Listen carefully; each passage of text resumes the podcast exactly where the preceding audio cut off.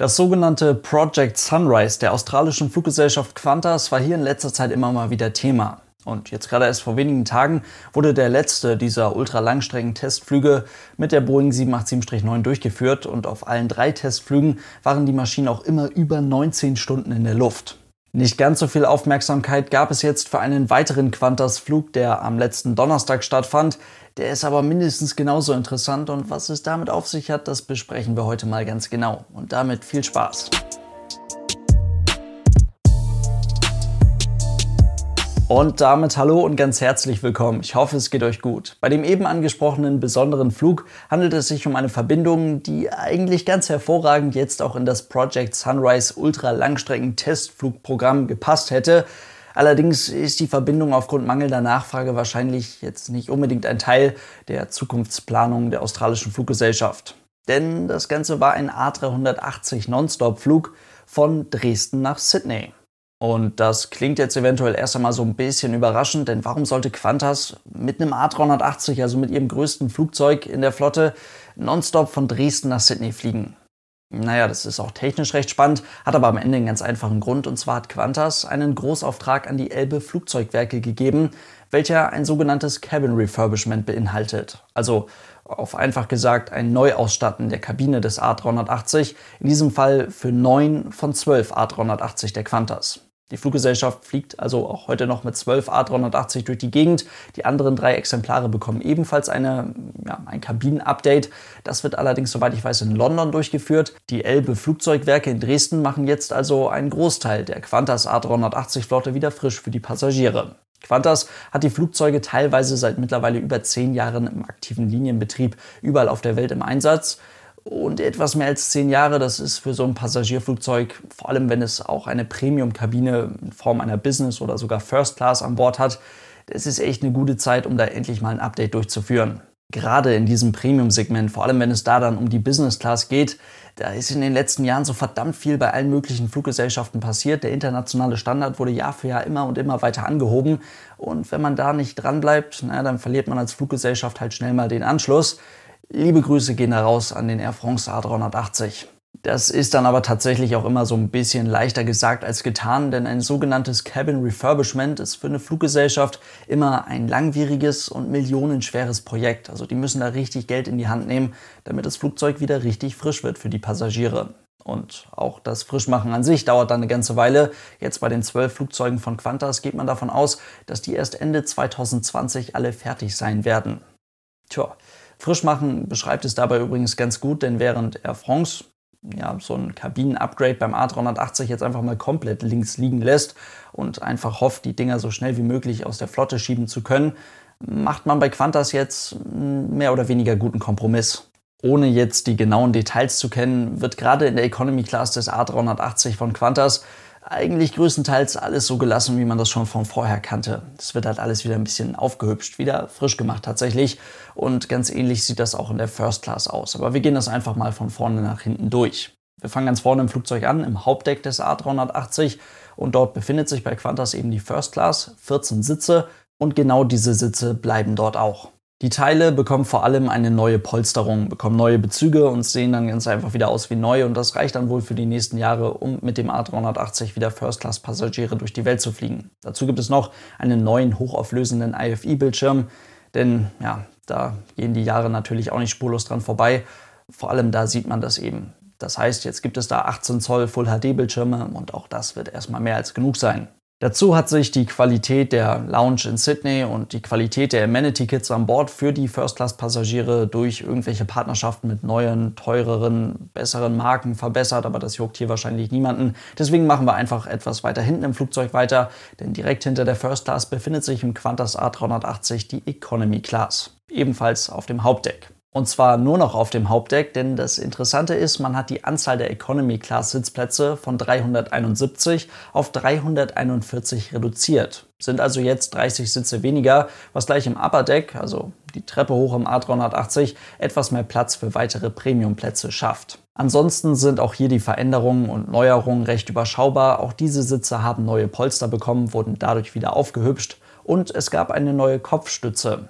Das sieht eine ganze Ecke besser aus als das Stück Tuch, was man da vorher über die Rückenlehne geschmissen hat. Und dazu gab es hier ein softwareseitiges Upgrade auf den IFI-Bildschirm. Aber das war es dann auch schon. Viel interessanter wird es, wie gesagt, wenn man die Treppe im A380 hochstapft.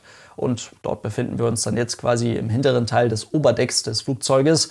Und dort finden wir statt vorher 35 Premium Economy Class Sitzen nun 60 Sitze, also ganze 25 Sitze mehr in dieser Klasse. Und dort hat sich echt ein bisschen was geändert, denn diese Sitze sind jetzt tatsächlich neu. Man findet die Dinger in einer 232-Bestuhlung und das liefert in einem A380 Oberdeck schon echt eine ganze Menge Platz für die Passagiere. Die Sitze sind modern, sehen gut aus, fühlen sich wahrscheinlich auch gar nicht so schlecht an und bieten ein 13 Zoll großes, ebenfalls neues Full HD IFI-System in der Rückenlehne des Vordermanns. Dazu wird der Komfort in dieser Klasse durch zwei exklusiv für diese Klasse benutzte Waschräume und durch eine Bar mit Snacks zum selber holen ebenfalls erhöht. Das wirklich Interessante ist, wie gesagt, die Sitzplatzerhöhung um 25 weitere Plätze. Das zeigt eben, was die Passagiere mittlerweile in einem solchen Flugzeug auf solchen Strecken haben wollen. Aber gut, wenn wir jetzt noch etwas weiter nach vorne gehen, dann finden wir das Herzstück des ganzen Cabin Refurbishments, und zwar die neue Business Class in Qantas A380. Auch hier hat man die Sitzplatzanzahl von 64 Sitzen vorher auf 70 Sitze erhöht 1-2-1-Bestuhlung ist dabei in einem A380 Oberdeck natürlich echt was Feines. Damit kann man wirklich was anfangen. Bedeutet Zugang zum Gang für jeden Passagier. Vorher gab es im A380 Oberdeck eine 2-2-2-Bestuhlung in der Business Class. Also das ist echt ein zeitgemäßes Upgrade. Dazu gibt es auch hier ein neues IFI-System, ebenfalls Full HD, hier jetzt mit 16 Zoll. Dazu bessere Privatsphäre, bla bla. Ihr kennt das ja, die Sitze sehen einfach deutlich besser aus als das, was vorher drin war. Dazu bietet man auch hier in dieser Klasse jetzt ebenfalls mehr Komfort durch neue Partner, die zum Beispiel vernünftiges Essen liefern sollen. Eine neue, für First- und Business-Class-Passagiere nutzbare Lounge im vorderen Bereich des A380 gibt es ebenfalls. Aber damit haben wir auch eigentlich alle wichtigen Punkte abgehakt. Wirklich viel mehr gibt es dazu nicht zu sagen. Und das ist doch ein interessantes Kabinen-Upgrade, vor allem für Premium-Gäste. Die große Masse an Passagieren im Flugzeug hätte sich wahrscheinlich auch über etwas mehr gefreut. Aber wer fliegt denn heute noch Langstrecke in der Economy Class? Ich bitte euch. Fast alle halt. Aber ne, ist ja wenigstens schön, dass es dann doch noch mal eine Fluggesellschaft gibt, die ihren A380 etwas länger behalten möchte und neben Singapore Airlines auch ein Kabinen-Upgrade durchführt. Jetzt aber eine Frage, die man sich bei dieser ganzen Story mal stellen kann. Warum macht man das Ganze denn jetzt in Dresden? Naja, ganz einfach, weil die bei den Elbe Flugzeugwerken da in Dresden schon seit Jahren eine ganze Menge Ahnung von Airbus-Maschinen und vor allem eben auch vom A380 haben. Die Elbe Flugzeugwerke in Dresden blicken nämlich auf eine sehr lange und traditionsreiche Geschichte zurück. Schon während des Krieges, aber vor allem dann in der Nachkriegszeit zu DDR-Zeiten entwickelte sich Dresden zu einem bedeutenden Industrie- und Luftfahrtstandort. Und für all die, die es nicht wussten, in Dresden am Dresdner Flughafen wurden tatsächlich einst Flugzeuge gebaut. Unter anderem das erste deutsche strahlgetriebene Verkehrsflugzeug, die 152 V1. Ein Projekt, das im Jahr 1961 aufgrund von immer und immer wieder auftretender massiver Verspätung und ganz einfach einer nicht mehr zeitgemäßen Technik in diesem Flugzeug dann leider muss man sagen endgültig scheiterte. Aber in Dresden konzentrierte man sich dann auf Wartung und Instandhaltung. Da ging es vor allem um sowjetische Kampfflugzeuge, Hubschrauber oder nach der Wende über die Fluggesellschaft Interflug dann auch um die ersten Airbusse. Über die Geschichte der Elbe Flugzeugwerke könnte man jetzt noch eine ganze Menge andere Dinge erzählen. Da können wir noch mal ein komplett eigenes Video drüber machen. Wichtig ist nur, heute bauen die Elbe Flugzeugwerke vor allem ehemalige Passagierflugzeuge zu Frachtern um. Beispielsweise wurden in den letzten Jahren viele Airbus A300 und jetzt mittlerweile eben auch Airbus A330 für DHL oder deren Ableger EAT umgebaut. Und man produziert in Dresden auch brandneue Einzelteile für verschiedene Airbus-Flugzeuge, beispielsweise eben auch für den Airbus A380. Und diese Expertise lässt sich eben auch dafür nutzen, Wartung, Instandhaltung, Umrüstung an A380 von verschiedenen Kunden auf der ganzen Welt in Dresden durchzuführen. Und aktuell ist eben die australische Fluggesellschaft Qantas mit einem Großauftrag für die Umrüstung von neuen Airbus A380 Kunde bei den Elbe Flugzeugwerken. Normalerweise werden die Langstreckenmaschinen mit Zwischenlandung von Sydney nach Dresden gebracht und auch von Dresden wieder nach Sydney zurück. Jetzt hat man das Ganze eben einfach mal nonstop durchgeführt, weil das Flugzeug, das ist technisch durchaus in der Lage dazu. Dabei war dieser Flug am letzten Donnerstag logischerweise der erste Nonstop-Flug von Dresden nach Sydney, was an sich schon mal eine schöne neue Sache ist. Und außerdem war das mit einer Distanz von über 16.100 Kilometern auch der längste Nonstop-Flug, der überhaupt von einem A380 jemals durchgeführt wurde. Also ein richtiger Rekordflug.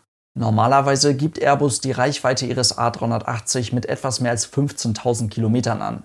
Ist natürlich schon eine ganze Menge. Hier waren jetzt aber selbstverständlich keine Passagiere dabei, sodass sich, wie auf allen Project Sunrise Testflügen jetzt in den letzten Wochen und Monaten eben auch, die Reichweite des Flugzeuges erhöhen lässt. Das maximale Gewicht, das der A380 beim Start in Dresden jetzt also erreichen kann, setzt sich zusammen aus dem Leergewicht des Flugzeuges im betriebsfertigen Zustand, dem sogenannten Operating Empty Weight der Maschine, was beim A380 etwas mehr als 270 Tonnen sind, plus der ganze Sprit, der da noch in die Tanks kann. Und das ist beim A380 echt eine ganze Menge, denn der kann maximal 320.000 Liter Kerosin tanken. Also bei einer Dichte von ungefähr 0,8 entspricht das gut 250 Tonnen.